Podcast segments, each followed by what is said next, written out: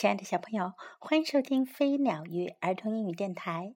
Welcome to Flying Bird and Fish Kids English on Air. This is Jessie. 今天 Jessie 老师要给你讲的故事是《Time for Lunch》，午餐时间到。One day, Pip was walking home from the library.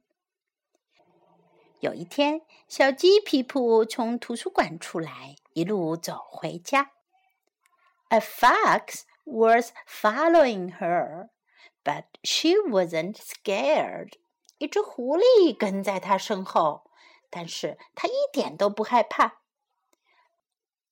Pip wasn't big or strong, but she was a clever little chick. 皮普不高也不壮，不过呢，她是一只很聪明的小鸡。Suddenly, the fox jumped out. 突然，狐狸跳了出来。How are you, little chick? He said. 他说：“你好吗，小小鸡？”I'm fine, thank you, said Pip. 我很好，谢谢你。皮普说。No, you're not, snarled the fox. 狐狸咆哮地说：“不，你才不好呢！” ！” I'm going to eat you for my lunch. 我要把你当午餐吃掉。The fox licked his lips and opened his mouth wide. 狐狸舔舔嘴唇，张开了大嘴巴。Wait! shouted Pip. 等等，皮普叫道：“You can't eat a chick for lunch without bread.” 你吃小鸡做午餐，可不能没有面包哟。Can't I? said the fox. 我不能吗？狐狸问。No, it says so in my book, said Pip. 不能，我的书上就是这么说的。皮普说。The fox thought about this. 狐狸想了一会儿。He did like sandwiches. 他确实喜欢三明治。I'll get some bread, he said. Wait here. 我去找面包，他说道。在这等着。He started to run to the farmer's house. 他朝着农夫的房子跑去。Then he stopped. 然后他又停了下来。You can't trick me, he said. 你可骗不了我，他说。I'm taking you with me，我要把你带着一起去。The fox went to the farmer's house and took some bread。狐狸跑进农夫的房子里，拿了一些面包。Time for lunch，said the fox。午餐时间到，狐狸说。Wait，shouted Pip。 等等！Pip 喊道：“You can't eat a chicken sandwich without salt。”你可不能没有盐就吃小鸡三明治哦。“Can't I?” said the fox. fox。我不能吗？狐狸说。“No, it says so in my book,” said Pip. Pip。不能啊，我的书上是这么说的。Pip 说。The fox thought about this. 狐狸想了一会儿，He did like salt on his sandwiches。的确，他喜欢三明治上有点盐。I'll get some salt, he said. 我去弄点盐来，他说。The fox took some salt from the farmer's house. 狐狸又从农夫家里拿了些盐出来。He put it on his sandwich. 他把盐撒在三明治上。 Time for lunch," said the fox. 午餐时间到，狐狸叫道。Wait! shouted Pip. 等等，皮普叫道。You can't eat a chick sandwich without pepper. 没有胡椒，你可不能吃小鸡三明治哟。Why not? asked the fox. 为什么不行？狐狸问道。It says so in my book, said Pip. 皮普说：“我的书上是这么说的呀。” The fox thought about this. 狐狸又想了一会儿。 He was very hungry, but he did want his lunch to be the best. 他确实很饿了，但他真的很希望他的午餐啊是最好吃的。I'll get some pepper, he said. 我去弄点胡椒粉来，他说。The fox took some pepper from the farmer's house. 狐狸从农夫的房子里又拿了些胡椒粉出来。You need lots and lots of pepper, said Pip. 你需要很多很多的胡椒。皮普说道。It says so in my book. 我的书里就是这么说的。 The fox put lots and lots of pepper on his sandwich. 狐狸在他的三明治上撒了很多很多的胡椒粉。He licked his lips, opened his mouth wide, and 他舔舔嘴唇，张开了大嘴巴，然后 he sneezed the biggest sneeze ever. 他打了一个有史以来最大的喷嚏。 The sneeze was so big that it blew Pip up into a tree. 这个喷嚏真是太大了，大的直接把皮普吹到了树上。The sneeze was so loud that the farmer heard it. 这个喷嚏响到农夫都听到了。He was very angry when he saw the fox on his farm. 农夫看到狐狸在他的农场里，他非常生气。Pip climbed down from the tree and went home. 皮普从树上爬下来，回家去了。Did you get a good book? asked her mom. 你借到好书了吗？妈妈问。Yes, very good, said Pip. 是的，非常好的书。皮普说。 皮普借的书是什么书呢？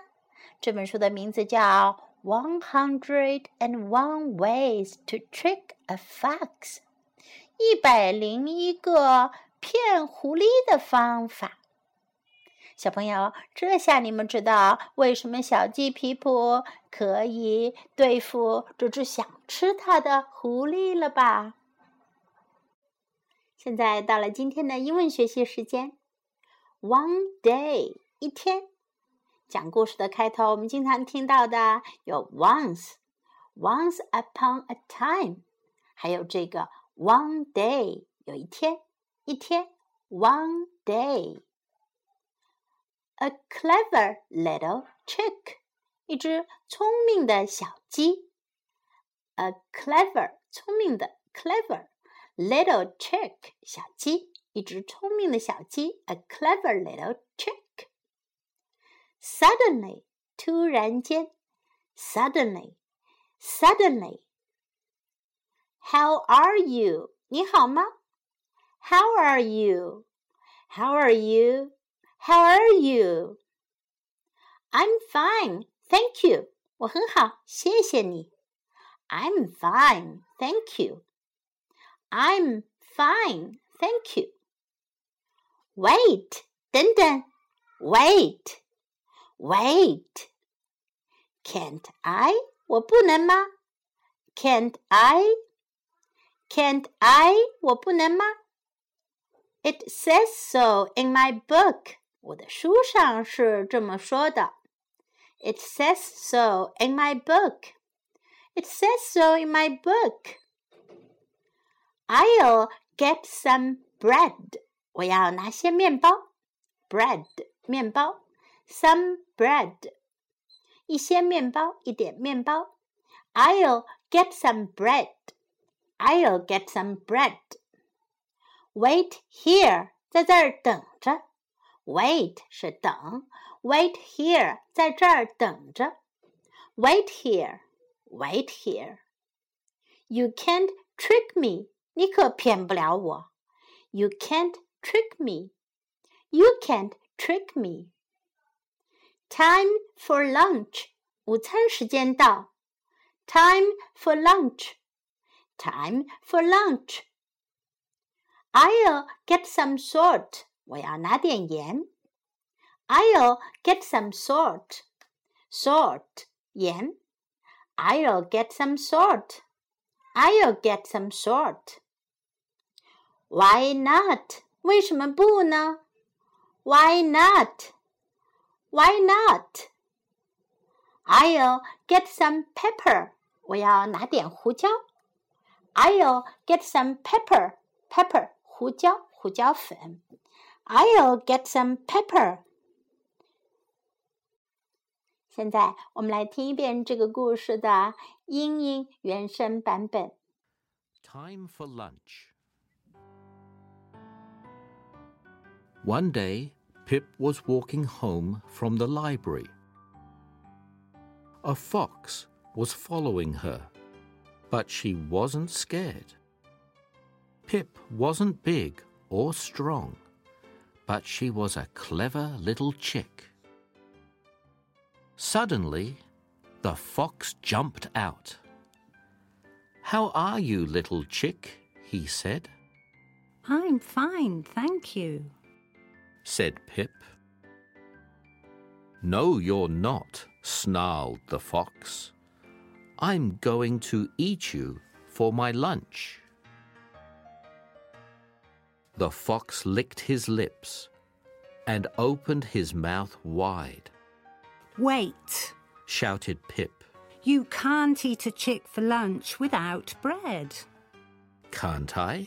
said the fox. No, it says so in my book, said Pip. The fox thought about this.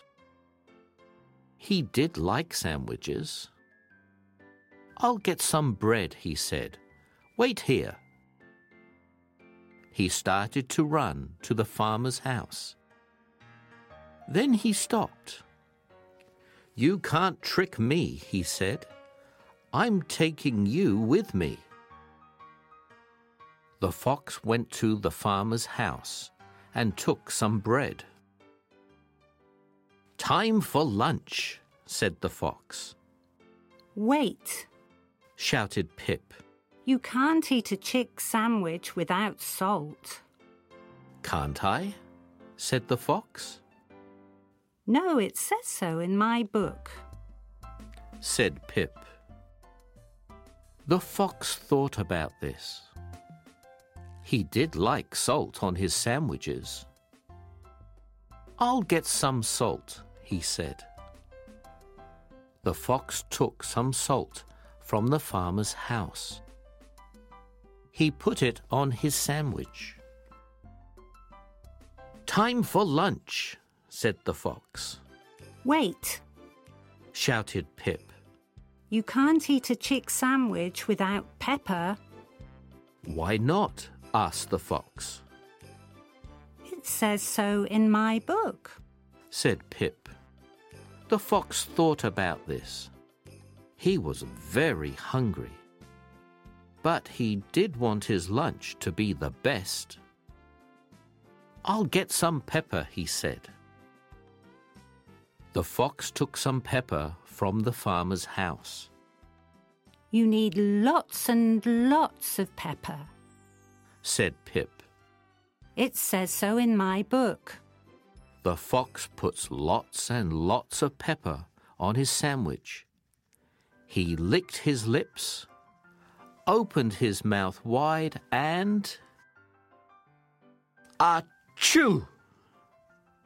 He sneezed, the biggest sneeze ever. The sneeze was so big that it blew Pip up into a tree.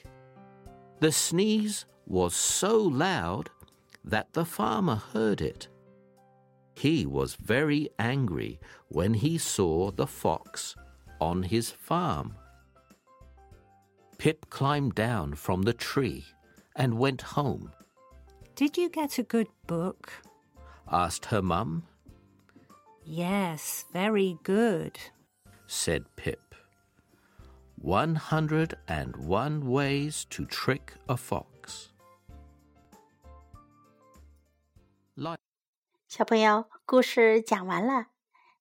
what do you think of this clever little trick？你们觉得这只聪明的小鸡怎么样啊？I think she's really clever。我觉得她真的很聪明哟。this is the end of the story, and this is Jessie saying goodbye.